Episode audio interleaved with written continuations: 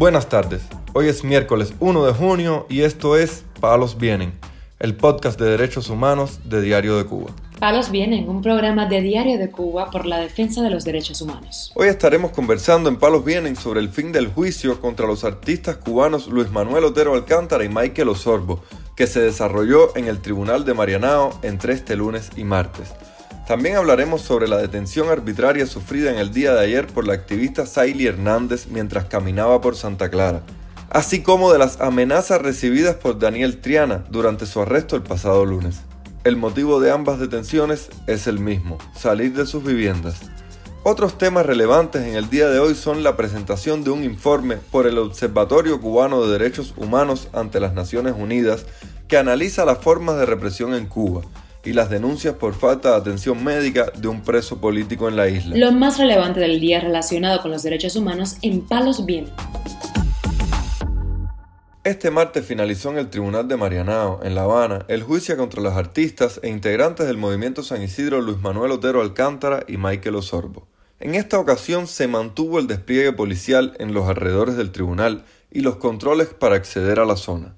Según el testimonio de los presentes, el rapero cubano Michael Osorbo apeló a la conciencia de la jueza que presidió el tribunal a la hora de dictar la sentencia. La agencia de prensa española EFE confirmó que el segundo día del juicio comenzó sobre las 9 de la mañana y duró unas 5 horas. La sentencia se hará pública en aproximadamente dos semanas. Para Luis Manuel Otero Alcántara y Michael Osorbo, la fiscalía pidió 7 y 10 años de prisión respectivamente. El rapero lleva desde el mes de mayo encarcelado y el fundador del movimiento San Isidro desde el pasado 11 de julio. Al igual que durante la primera jornada del juicio contra los artistas cubanos, una decena de activistas y periodistas reportaron la presencia de agentes policiales en las entradas de sus viviendas para impedirles salir, así como cortes en el servicio de Internet. La activista y emprendedora cubana Saily González fue detenida de forma violenta por un agente de la seguridad del Estado en Santa Clara cuando realizaba una caminata pacífica en protesta por el encarcelamiento de los artistas cubanos. El agente policial, quien apareció de improviso por la espalda del activista, le dijo que no podía realizar el gesto de protesta y le arrebató el teléfono y los audífonos, lo que quedó registrado dentro de la transmisión en vivo que venía realizando Saily. Escuchémoslo. Ahí vienen, ahí vienen. Tú sabes que eso no lo puedes hacer. Dame el teléfono, dame el Ahí vienen. teléfono. Tú sabes que eso no lo puedes hacer porque tú haces eso. Que yo no puedo hacer qué. No puedes hacer eso. Que yo no puedo hacer qué. Teléfono. ¿Pero por qué?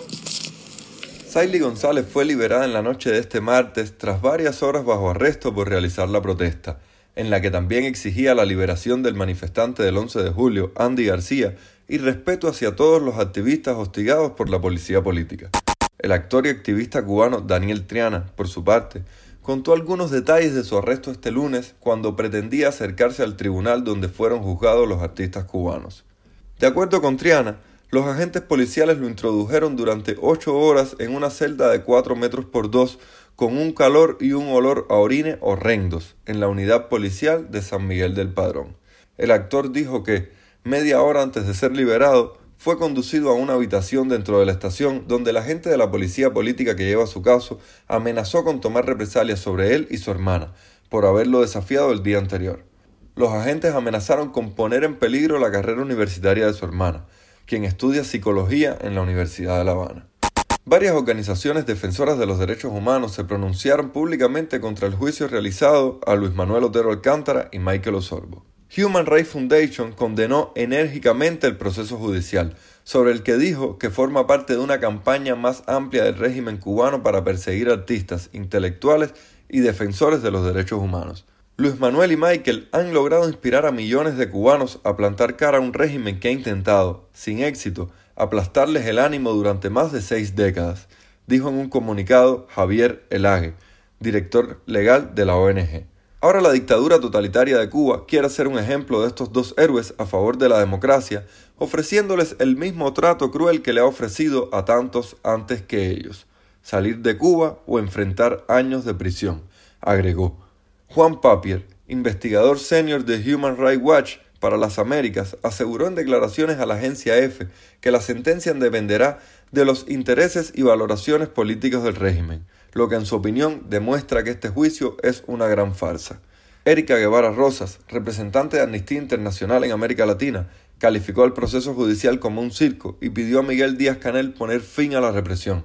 La Embajada de Estados Unidos en Cuba también rechazó el juicio, sobre el que afirmó que no fue libre ni justo, ya que el régimen utilizó cargos inventados para sancionar a los artistas por su obra y sus opiniones. La sede diplomática estadounidense denunció el amplio despliegue policial realizado durante el juicio, así como el impedimento de entrada al tribunal de diplomáticos extranjeros y organizaciones internacionales. Palos viene. Este martes, el preso político cubano Yacer Rodríguez denunció sufrir falta de atención médica, de lo que responsabilizó a las autoridades del penal de Valle Grande, en La Habana, pues está perdiendo la vista, pero los oficiales no han coordinado la cita para él, recomendada incluso por los médicos.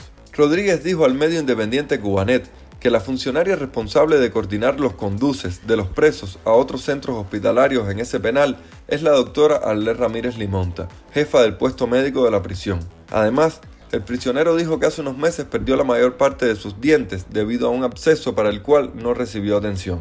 Rodríguez fue condenado a siete años de prisión en septiembre de 2021 por llenar la fachada de su casa con carteles contra el gobierno el 25 de noviembre de 2020, cuando se cumplía un aniversario de la muerte de Fidel Castro. A pesar de que no tiene filiación política, Rodríguez fue sumado a la lista de prisioneros políticos de Prisoner Defenders.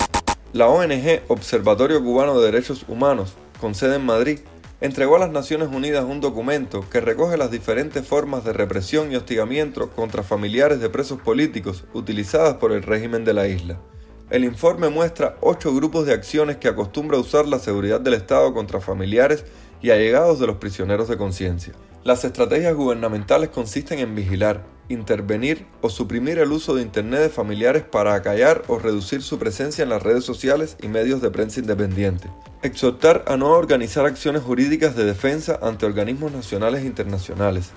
Infiltración de agentes o sujetos de confianza y ofrecimiento condicionado de beneficios legales o la expatriación forzada. Por último, Informamos que este miércoles el joven estudiante de música cubano Abel Lescay tendrá su juicio de apelación luego de que fuera condenado a seis años de prisión por participar en las protestas antigubernamentales del 11 de julio.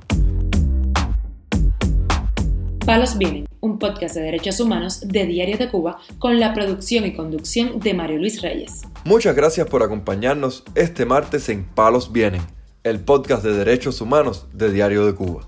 Pueden escucharnos en DDC Radio y SoundCloud. Yo soy Mario Luis Reyes. Mañana regresamos con más información.